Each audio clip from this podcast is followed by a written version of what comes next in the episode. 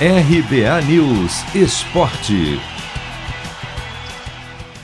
Gol aos 48 do segundo tempo garante o Red Bull Bragantino na liderança do Campeonato Brasileiro. E olha que o Massa Bruta nem jogou no fim de semana.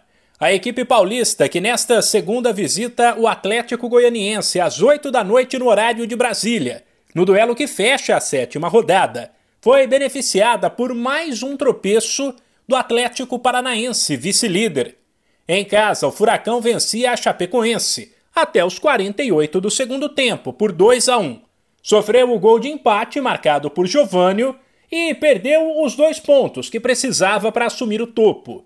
Além do Red Bull Bragantino, outros dois paulistas se deram bem no fim de semana, mas porque jogaram e venceram.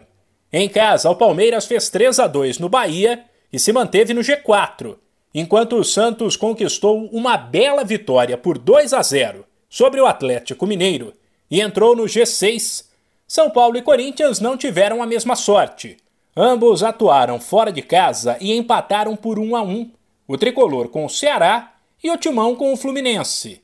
Aliás, 1 a 1 também foi o placar de América e Inter, enquanto em duas partidas a rede não balançou. Esporte e Cuiabá, Grêmio e Fortaleza. Já a zebra do fim de semana ficou por conta do Flamengo, que sofreu no gramado encharcado do estádio Alfredo Jacone e perdeu para o Juventude por 1 a 0. Depois de sete rodadas, a classificação do brasileiro é a seguinte, sem esquecer que Red Bull Bragantino e Atlético Paranaense têm um jogo a menos, enquanto Flamengo, Grêmio, Atlético Goianiense e Cuiabá têm dois jogos a menos. O Red Bull Bragantino é o líder com 14 pontos. Depois, ainda no G4, tem o Atlético Paranaense com 13, o Palmeiras com 13 e o Fortaleza com 12.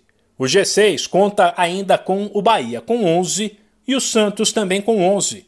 Depois, na sequência, com 10 pontos, aparecem Atlético Goianiense, Atlético Mineiro e Fluminense, com 9 pontos, Flamengo, Corinthians, Ceará, Inter e Juventude. Depois, com 5 pontos, o Esporte, com 4 o Cuiabá, e na zona de rebaixamento estão São Paulo e Chapecoense, também com 4 pontos, o América com 3 e o Grêmio, que segue na lanterna, com apenas 2.